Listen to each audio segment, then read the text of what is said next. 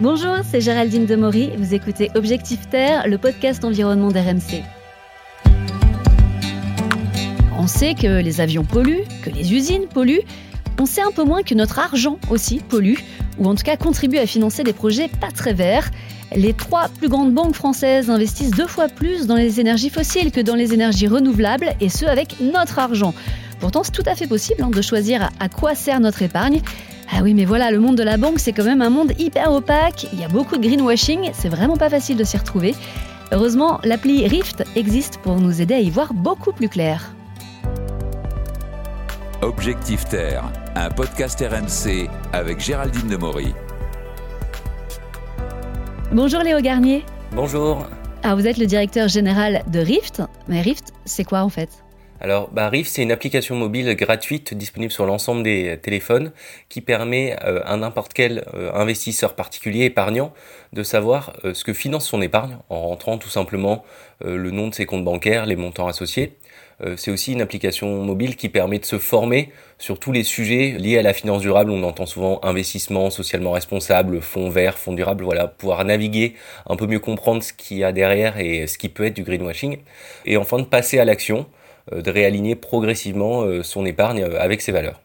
Ah, vous êtes un petit peu, on dit le, le Yuka de la finance, hein, c'est ça? Bah, Effectivement, on est animé par la même volonté à la fois de rendre l'information transparente. Euh, c'est de l'information qui a été très complexe pour nous à aller chercher. Euh, on a dû s'entourer d'experts et on veut qu'elle soit euh, la plus accessible, la plus pédagogique possible auprès du grand public. Et on croit aussi au pouvoir de la communauté. Nous, on a engagé nos épargnants depuis le lancement de Rift à contacter leurs conseillers, à mener des actions voilà, de mobilisation citoyenne pour faire changer les banques de l'intérieur parce qu'on croit aussi qu'il y, y a, besoin de voir émerger des banques alternatives euh, comme la NEF, le Crédit Coopératif par exemple, qui sont les banques historiques de l'économie sociale, mais aussi qu'il faut que toutes les grandes banques de l'intérieur se transforment et que ça se fera sous l'impulsion euh, bah, de leurs clients. Mais alors comment est-ce que ça marche euh, Est-ce que l'appli va se connecter à mon compte en banque? Alors non, non, en fait, il n'y a pas besoin de connecter euh, vos comptes en banque. Euh, on a essayé de faire le plus simple possible. Donc il suffit de rentrer, bah, moi par exemple, je suis dans telle banque, j'ai un livret A avec 10 000 euros dessus, puis j'ai une assurance vie avec le fonds d'investissement A avec 1000 euros, le fonds d'investissement B avec 2000 euros. Et nous, on a une base de données derrière qui va faire tourner des calculs pour savoir par exemple si vous êtes exposé à des secteurs sensibles comme le secteur des mines ou le pétrole et le gaz savoir également euh, quelle est l'empreinte carbone de votre épargne, parce que bah, l'épargne qu'on a fait aussi partie euh, de notre responsabilité en termes d'impact environnemental, euh, savoir aussi des informations toutes simples sur quel secteur je finance, est-ce que je finance plutôt l'automobile, la grande distribution? Mais alors justement, comment est-ce que vous savez vraiment où va notre argent, comment vous savez qu'il va à tel endroit et, et pas un autre? Est-ce que les banques jouent le jeu pour vous donner les infos? Bah alors ça a été un long travail, en plus de trois ans et demi pour rassembler toutes ces données. Il y a une partie des données qui sont euh, disponibles auprès des acteurs financiers sur tous les produits qu'on appelle euh, non garantis. C'est en gros tous les produits d'investissement où on peut perdre de l'argent.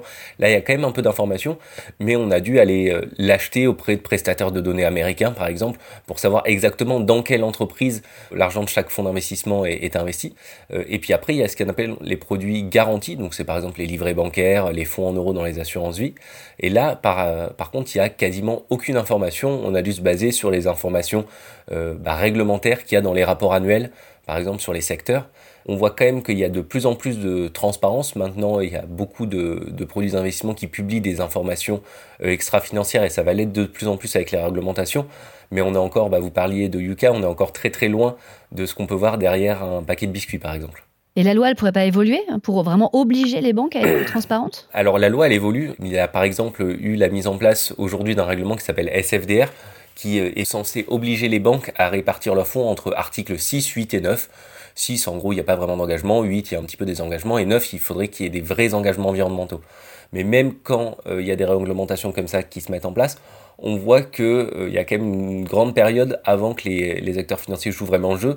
Là, l'actualité bah, tombe bien. Justement, il y a l'autorité des marchés financiers, c'est un peu le gendarme des assurances, qui a publié un point de vue où ils veulent engager l'Europe à être beaucoup plus ambitieux justement sur cette réglementation, parce que par exemple, aujourd'hui, on peut être fonds article 9, c'est-à-dire euh, combattre le changement climatique, et en même temps avoir des entreprises du charbon et du gaz dans notre portefeuille. Et donc ça, par exemple, bah, c'est une grosse euh, incohérence qu'a souligné ce genre des marchés financiers. Donc il y a des réglementations qui existent, qui se mettent en place, qui vont se mettre en place, mais euh, voilà, on n'y est pas encore. Et là, en général, si, si, je fais rien de spécial, que je laisse juste euh, la banque décider, il va servir à quoi mon argent? Bah alors, en fait, si on, se met sur ce qu'on appelle les fonds les plus généralistes, hein, c'est ce qu'on et c'est ce que va nous proposer le banquier par défaut.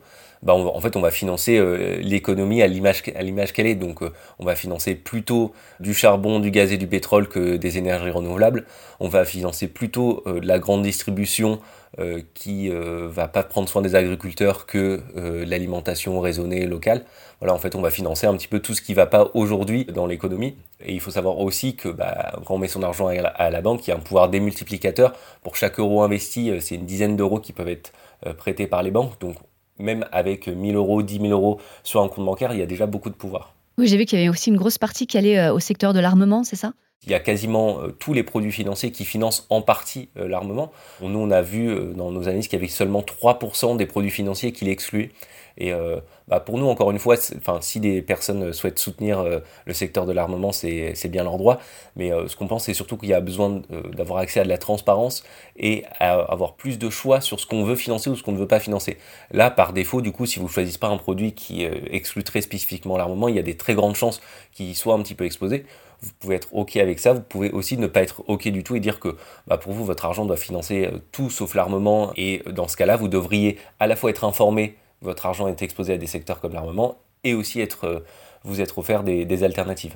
C'est vrai que pour ça, votre appli, elle est, assez formidable parce que, euh, bon, je l'ai testé évidemment et je confirme que même quand on n'y connaît rien, c'est hyper facile à utiliser. Et il y a notamment un petit point rouge qui va apparaître euh, à la fin si je vois que mon épargne finance un, domaine sensible.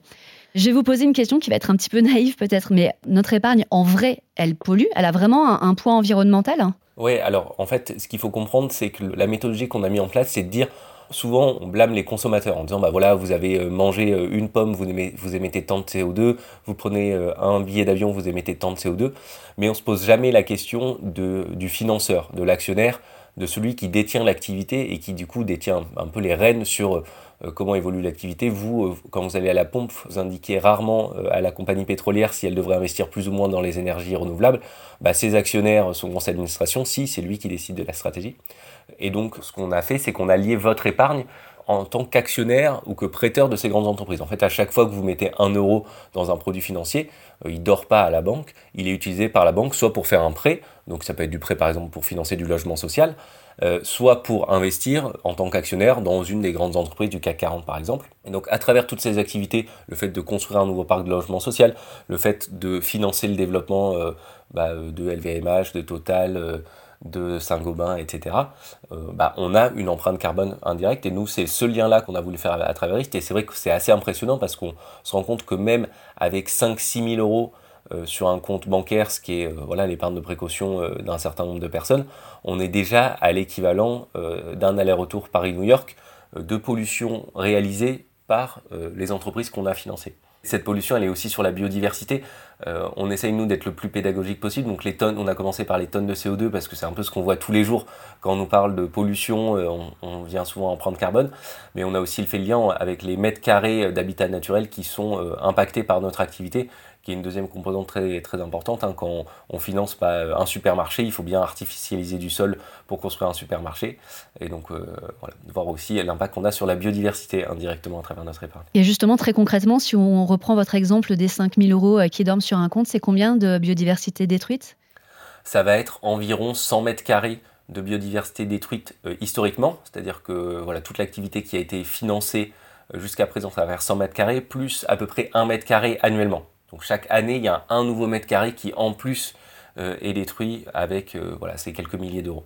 Oui, donc là, on, voit vraiment euh, visuellement, on voit bien ce que ça représente, cet argent qui semble virtuel mais qui a un vrai impact. Quoi. Si on habite en ville, effectivement, on se rend compte que 100 mètres carrés, c'est sûrement plus grand que notre appartement. Exact. Et si on fait le bon choix, on, arrive vraiment à réduire de beaucoup cette empreinte? On voit que nous, que les échelles, c'est de 1 à 100 quand même. Et c'est ça aussi qu'il faut avoir en tête. Euh, nous, c'est pour ça qu'on a gardé ces indicateurs. C'est que, en fait, on peut réduire de 100. C'est pas seulement réduire de 10% ou de 15%. on peut financer des activités qui sont 100 fois moins polluantes. Après, on n'est pas non plus des ayatollahs des chiffres. les indicateurs, c'est bien pour se rendre compte un petit peu de l'ampleur du problème. Nous, on croit aussi beaucoup au qualitatif ensuite.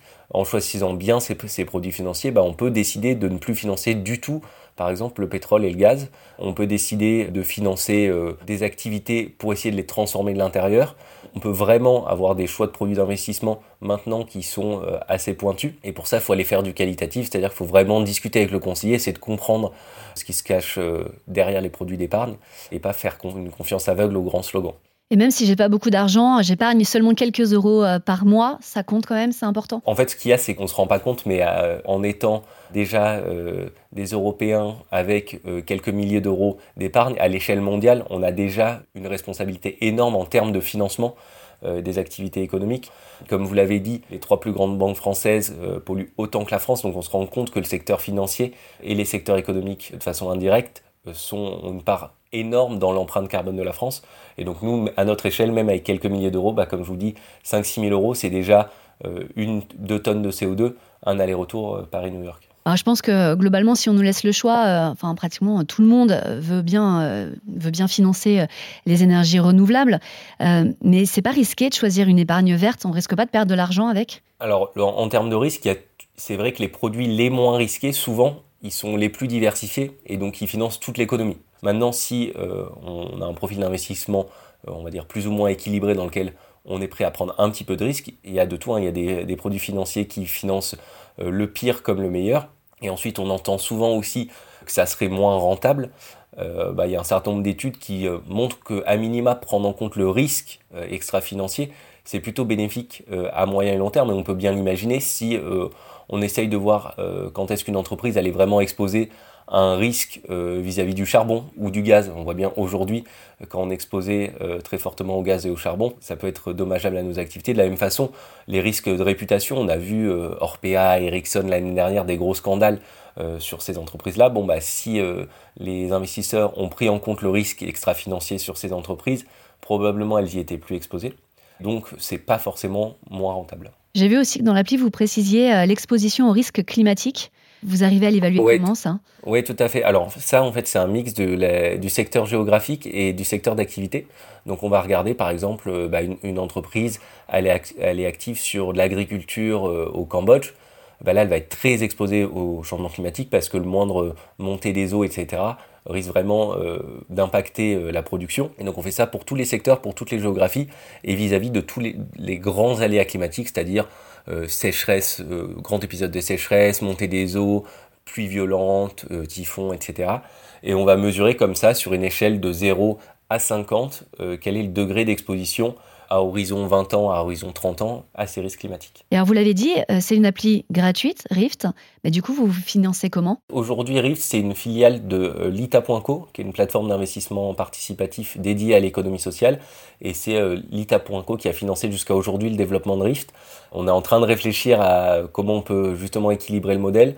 On ne veut pas non plus rendre l'information privée, on veut que ça soit accessible au plus grand nombre, donc bah, c'est un, beau casse-tête, mais c'est le casse-tête de 2023. Donc c'est l'objectif, c'est ça pour la suite? Ouais, tout à fait. Bah, ça fait partie de l'objectif de voir comment on est financé. Est-ce que c'est par euh, du mécénat de personnes qui ont un peu plus d'argent et qui pourraient payer pour le développement de l'application Est-ce que c'est euh, au grand public de payer 5-10 euros par mois pour avoir accès euh, à toutes ces informations et donc supporter encore nos équipes qui continuent à rechercher des nouvelles informations? Par exemple, là, on travaille sur l'exposition de notre épargne au travail des enfants au travail forcé.